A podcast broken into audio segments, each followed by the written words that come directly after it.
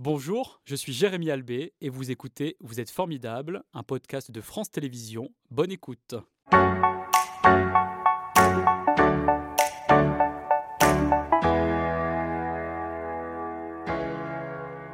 Bonjour Bénédicte, c'est un plaisir de vous accueillir de nouveau sur France 3 Auvergne-Rhône-Alpes. Vous vous souvenez de cette euh, musique générique de Vous êtes euh, formidable Eh bien, on prend plaisir, un an et demi après, euh, à vous recevoir de nouveau. Vous êtes psychologue clinicienne, diplômée d'État et psychothérapeute. Quelle est la différence entre ces deux métiers, psychologue et psychothérapeute?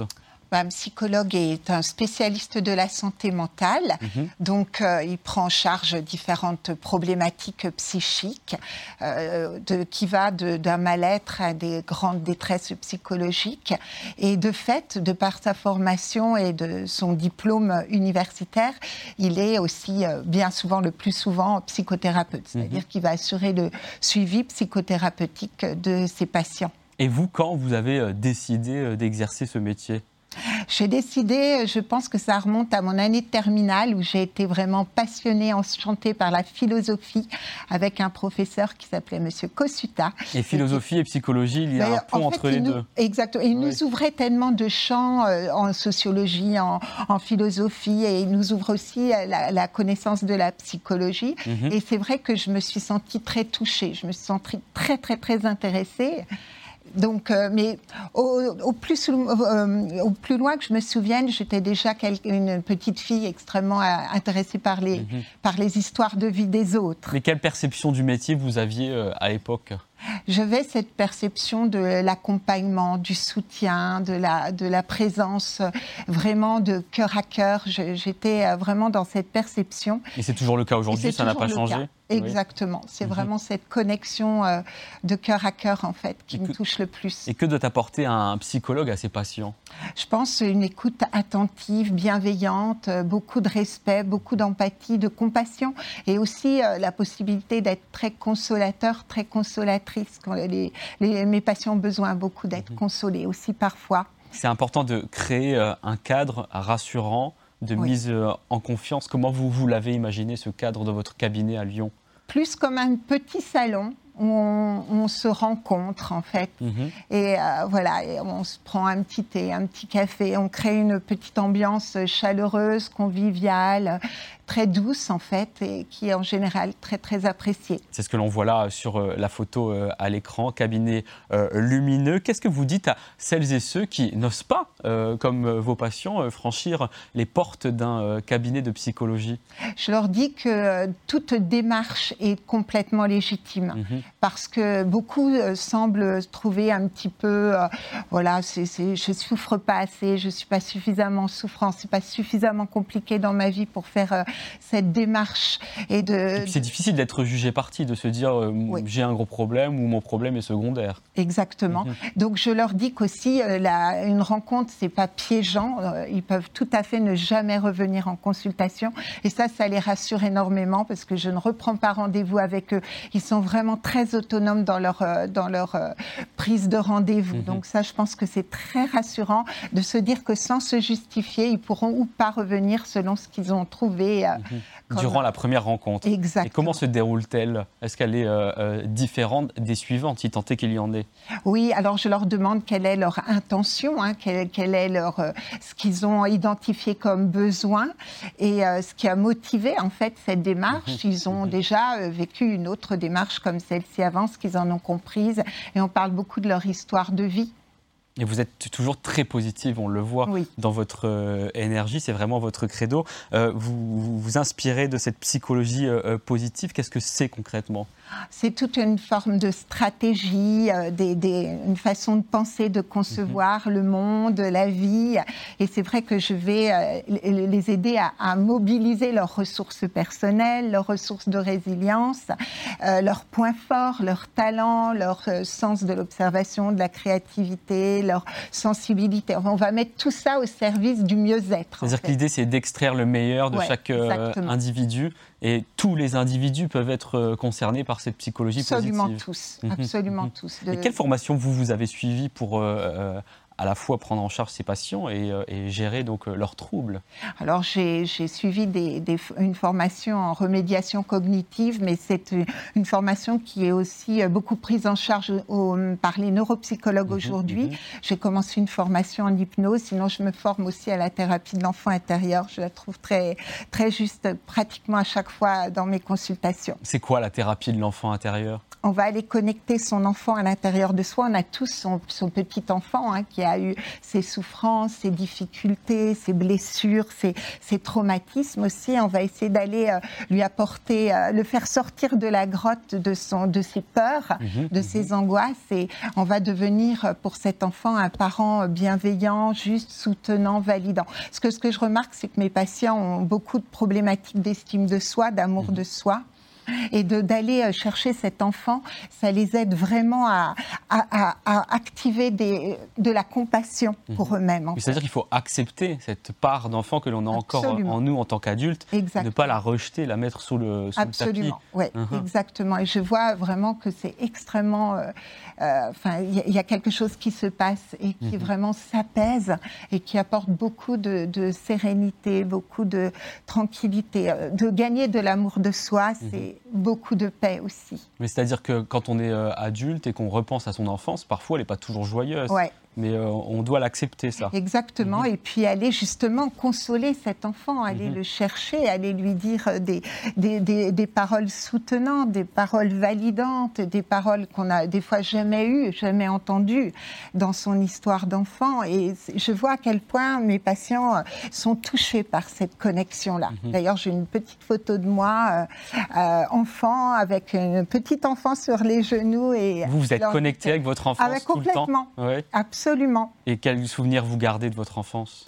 C'est euh, des souvenirs hein, assez mitigés. Il y a eu des très belles choses et des choses beaucoup plus compliquées. Mhm. mais, euh, mais en fait, je, pense que j'ai activé des ressources de résilience, comme on en a tous, parce qu'on a tous des blessures. Après, il y a des traumas qui sont beaucoup plus violents que d'autres.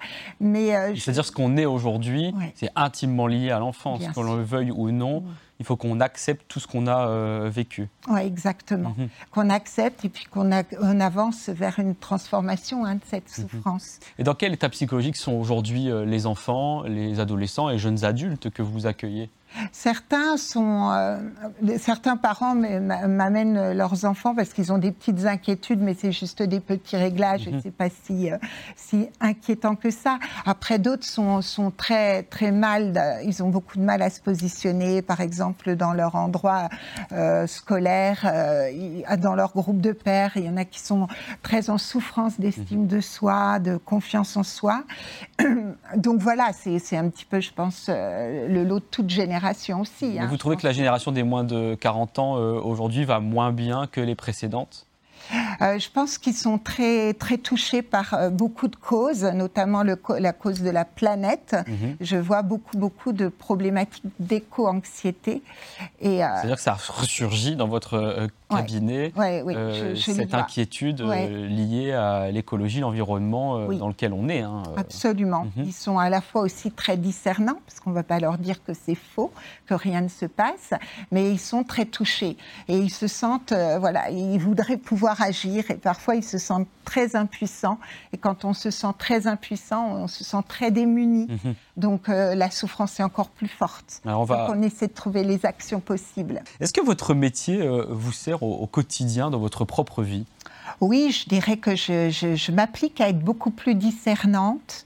Euh, et à, relativiser aussi les choses, parce qu'on entend tellement d'histoires tristes, mhm, mhm. d'histoires difficiles, douloureuses, que effectivement, ça m'apprend aussi beaucoup, beaucoup à prendre un petit peu la, la, juste mesure des choses, et puis à être beaucoup plus en conscience et en responsabilité mhm. entre ce que je vais dire, les paroles, les actes beaucoup plus de conscience. Pour ne pas blesser parfois celles et ceux que vous aimez Ben oui, d'autant mhm, plus, mhm. parce que c'est quand même. Et je pense que c'est important en tant que psychologue d'être très cohérente entre ce qu'on exprime, ce qu'on exhorte à être, à faire et, voilà, et à agir, euh, plus, et, d'être vraiment clair avec soi-même aussi. Hein. C'est-à-dire que parfois en psychologie, il est bon de ne pas tout dire de ne pas euh, tout balancer comme ça euh, dans son entourage familial. C'est mieux de, le préserver Oui, je pense mhm. que c'est important. Et puis surtout qu'en tant que psychologue, on n'est jamais la meilleure personne euh, parce qu'il y a trop de, de, de, prise en fait émotionnelle. Mhm, mhm. Mais bon, je, fais de mon mieux en fait. J'essaie de, Partout, il peut y avoir euh, où je suis euh, attendue pour quelques éclairages, où il y a une demande. À ce moment-là, j'y réponds. Mais ça n'a pas toujours être facile, effectivement, d'avoir son entourage qui vous sollicite en tant que psychologue parce que en général, on a l'émotion, on a le, tout, le passif de, la personne, en fait. Vous acceptez quand même de le faire? Oui, à partir du moment où il y a une demande claire, en fait, mhm, et mhm. voilà, une, intention qui peut être tout à fait... À ce moment-là, je propose, mhm. mais il n'y a jamais d'imposition de, quoi que ce soit, comme en consultation. Hein, c'est des propositions de cheminement. que ce soit toujours ouvert, bien évidemment. Est-ce qu'il vous arrive aussi de consulter un psychologue à l'inverse? Alors moi, j'en ai jamais ressenti le besoin. Par contre, c'est vrai que j'échange beaucoup avec des amis qui sont dans, le milieu paramédical, médical, et j'ai une amie particulière avec laquelle j'échange beaucoup, qui est psychologue depuis de très nombreuses années et qui est très éclairante, très soutenante. On peut dire que ce sont des séances informelles. on, se, passe des, voilà, des, petits éclairages qui nous vont bien, on se sent soutenus l'une par l'autre. Et comment vous faites pour garder aussi le, bon euh, positionnement durant une séance avec euh, vos patients? Le, alors le bon positionnement, je ne sais pas exactement ce que c'est. En tout cas, j'essaie d'être très véritable, très authentique tout le temps. Donc c'est vrai que quelque part, il y a une connexion qui se fait par l'authenticité. Mhm. La personne que je suis, je la trouve pas très différente en consultation et dans la vie. C'est-à-dire qu'il n'y a pas de, masque, vous êtes vous-même. Exactement. Et si euh, vos patients euh, vous touchent, vous assumez pleinement vos émotions. Absolument, mhm. toujours. Qu'est-ce que ça déclenche chez eux lorsqu'ils vous voient euh, touchés par leur histoire Justement, euh, beaucoup de. Je pense que là, ils me sentent véritables et je pense qu'ils sont beaucoup à la recherche de ça. Que justement, la, psy en face aussi connecte et, se, sentent compris, en fait. Et vraiment, je, l'ai vu encore l'autre jour avec une euh, petite jeune euh, femme. Et c'est vraiment, ça a déclenché beaucoup de, une connexion douce. En fait, elle s'est sentie, euh, elle a senti que je me sentais concernée. Mhm. Et ça, ça lui a fait énormément de bien. Concernée et que cette personne-là était euh, comprise aussi. Exactement. Mhm. Mais c'est vrai que par rapport à mes émotions, je les accueille très facilement. Autant des fois, il y a des petits mouvements de, voilà, je, quand ils m'expriment des, des, choses qui les ont touchés, avec, euh, de, je leur demande aussi d'accueillir leur colère. La colère est une émotion très saine. Mais pas une colère contre vous. Absolument pas. non, non, mais leur colère sur des événements de vie ou des gens, je leur dis qu'on est. Comment on accueille la colère alors? On accueille nos émotions. C'est très très important l'accueil des émotions. Aujourd'hui, les parents l'enseignent à, leurs, à leurs mhm, enfants. Hein. Mhm. on est très, voilà, ils sont très euh, très à l'écoute des émotions, à l'accueil des émotions. Et je leur dis que toute émotion a quelque chose à dire. Hein. Elle est très messagère de quelque chose qui se passe, d'un besoin non satisfait. Et donc la colère, elle vient dire quelque chose qui a été irrespecté. Je trouve que c'est mhm, très important. Donc j'exhorte surtout les les jeunes femmes parce qu'elles euh, ont entendu dire souvent qu'elles étaient très moches quand elles étaient en colère, que voilà, ça n'allait pas d'être en colère.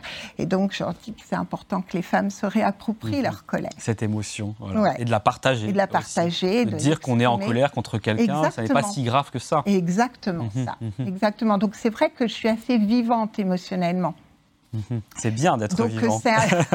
donc je pense que ça les inspire aussi. Si la psy peut s'autoriser ça, mhm. alors moi aussi, quoi. Mais ça, vous arrive aussi parfois, à la fin d'une séance, de devoir prendre un peu de temps, de respirer avant d'enchaîner avec un autre rendez-vous? Euh, parce que vous êtes submergé par euh, l'émotion Alors, euh, avec l'expérience, on arrive aussi très vite à se remettre en mhm, équilibre, mhm. à se réaligner. C'est vrai que pendant que je prends le temps de préparer un petit thé, un petit café, mhm. des fois on a le temps de, reprendre quelques minutes. C'est-à-dire que vous accueillez vraiment vos patients de manière conviviale, chaleureuse, avant même d'entrer en fait en connexion avec eux. vous pratiquez depuis plusieurs décennies, je ne vais ah pas bah, dire ben combien. non, en fait. Comment? Pas depuis plusieurs Pas plusieurs décennies Non, non, depuis une décennie, parce que j'ai fait d'autres choses dans ma vie. Qu'est-ce que vous faisiez avant? Alors, j'ai élevé mes enfants. C'est vrai que mhm. j'ai eu cinq enfants. Et j'ai été quelques années aussi enseignante, institutrice. Et j'ai aimé énormément cette expérience. Ça me mhm. permet aussi d'accueillir euh, aussi les enfants aujourd'hui et de beaucoup mieux comprendre qu'est-ce qu'ils sont. Et voilà, et c'était une expérience qui était extrêmement enrichissante. Mhm, du coup, je pratiquais beaucoup la pédagogie positive dans ma classe. Et aujourd'hui, c'est la psychologie positive. On l'a bien vu depuis tout à l'heure. vous trouvez que votre métier, depuis une dizaine d'années, a évolué euh, je, alors après, les, chaque génération hein, a ses, ses, affres, ses difficultés. Mhm. Je dirais qu'aujourd'hui, j'accueille de plus en plus de jeunes qui sont extrêmement euh, discernants, qui se sentent très responsables mhm. de leur état d'être et euh, qui se veulent très partie prenante de leur vie. C'est-à-dire qu'ils se prennent en main. C'est vrai qu'il y a cette notion de développement personnel qui est présente partout, dans la société, dans les librairies, etc. Absolument. Vous sentez en fait qu'il y a quand même une bascule euh, et cette envie d'aller mieux euh, psychologiquement et d'arrêter de mettre tout sur le tapis. Et de s'autoriser mhm. ce besoin d'aide, de se l'autoriser, de ne pas voir que euh, ça comme une possible vulnérabilité. Mais la vulnérabilité, je, on apprend ensemble, hein, on mhm. chemine mhm. à ce que finalement elle devienne une force et qu'elle soit féconde d'humanité